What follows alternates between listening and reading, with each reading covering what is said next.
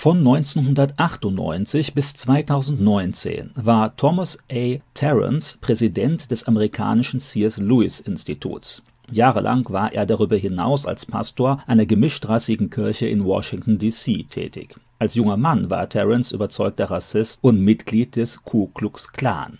Aus einem tiefen Hass den schwarzen US-Amerikanern gegenüber war er sogar an einem Anschlag beteiligt.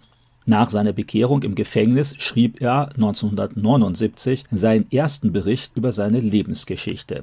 The Conversion of a Klansman, The Story of a Former Ku Klux Klan Terrorist. Die Bekehrung eines Klan-Anhängers, die Geschichte eines früheren Ku Klux Klan-Terroristen. 2019 veröffentlichte er ein weiteres Buch, in dem er noch genauer auf die Hintergründe seines rassistischen Denkens und seiner Bekehrung eingeht. Consumed by hate, redeemed by love, how a violent Klansman became a champion of racial reconciliation. Vom Hass vereinnahmt, durch Liebe erlöst, wie ein gewalttätiger Clan-Anhänger zum Verfechter der Rassenversöhnung wurde.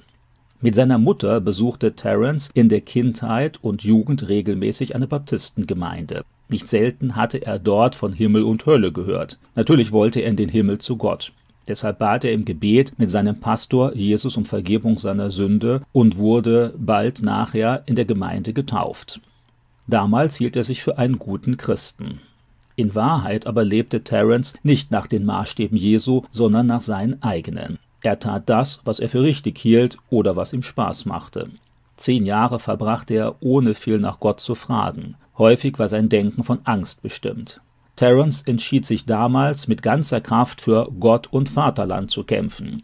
Mitten in den 1960er Jahren, in der Zeit Martin Luther Kings und des Kampfes der Schwarzen um die Bürgerrechte, bedeutete das für Terence ein rückhaltloses Engagement für ein weißes Amerika. Er schloss sich einer rechtsradikalen Gruppe an und pflegte seinen Hass auf Schwarze, Juden, Kommunisten, Sozialisten und Liberale. Damals orientierte er sich an der Ideologie der Identitätsbewegung mit ihrer latent rassistischen und antisemitischen Ausrichtung Zusammen mit anderen, überwiegend jungen Rechtsradikalen, entwickelte sich ein übermäßiger Stolz auf die weiße Rasse und ein immer stärkerer Hass auf die vorgeblichen Feinde Amerikas, die um jeden Preis gestoppt werden müssten, um die USA vor dem befürchteten wirtschaftlichen und kulturellen Verfall zu bewahren. In diesem Kampf schienen ihm alle Mittel recht. Mit einem Freund versuchte Terence das Haus eines jüdischen Geschäftsmanns in Meridian, Mississippi, in die Luft zu sprengen. Der Plan war jedoch durchgesickert, sodass ein SWAT-Einsatzteam der Polizei vor Ort wartete. Während des versuchten Anschlags wurde sein Freund getötet.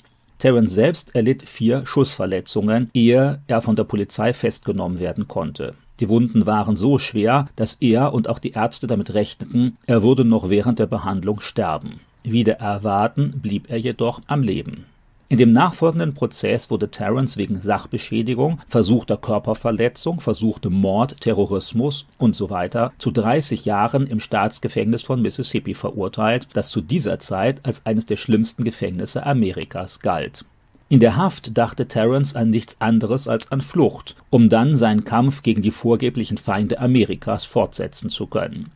Bereits nach knapp sechs Monaten konnte er zusammen mit zwei anderen Gefangenen fliehen Zwei Tage später hatte das FBI sie gefunden. Die Flüchtigen widersetzten sich der Festnahme, weshalb einer von ihnen erschossen wurde.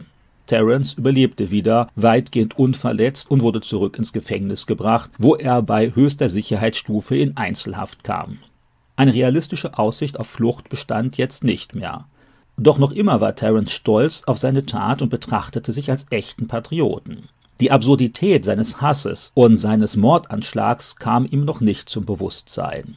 Um sich zu beschäftigen und die Zeit zu füllen, begann Terence zu lesen. Zuerst studierte er die rassistischen und antisemitischen Bücher, die er bekommen konnte. Darunter waren auch intellektuell anspruchsvollere Werke, beispielsweise eine Studie neofaschistischer politischer Theorie und Kulturanalyse.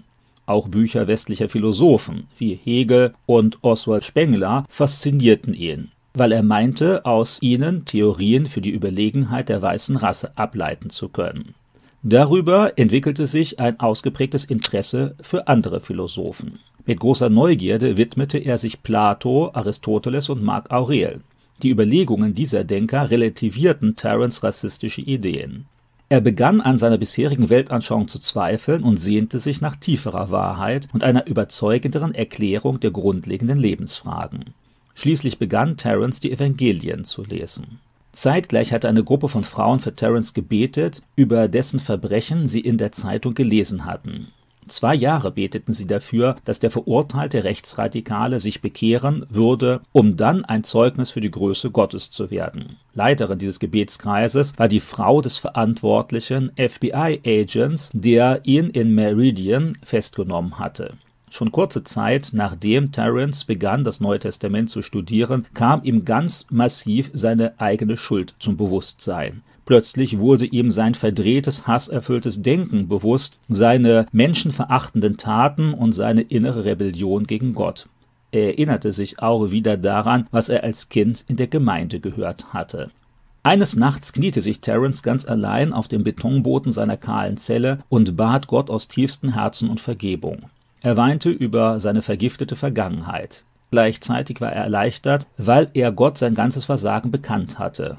In den nächsten Wochen wuchs sein Bedürfnis, die Bibel gründlicher kennenzulernen und mit Gott im Gebet zu sprechen. Wie durch ein Wunder wurde Terence dann bereits 1976 nach nur acht statt 30 Jahren aus dem Gefängnis entlassen.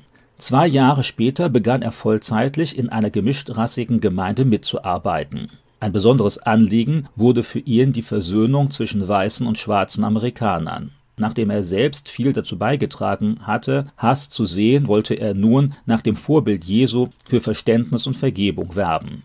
Auch 50 Jahre später bereut Terence seine damalige Bekehrung im Gefängnis nicht. Ganz im Gegenteil ist er zwischenzeitlich noch überzeugter von der Liebe und Treue Gottes, die alle Sünde und jeden Hass überwinden kann. Aufgrund seiner eigenen Lebensgeschichte ist Thomas A. Terence heute dieser Bibelvers besonders wichtig. Es gibt einen Weg, der einem Menschen richtig erscheint, aber sein Weg ist der Weg zum Tod. Sprüche 14, Vers 12.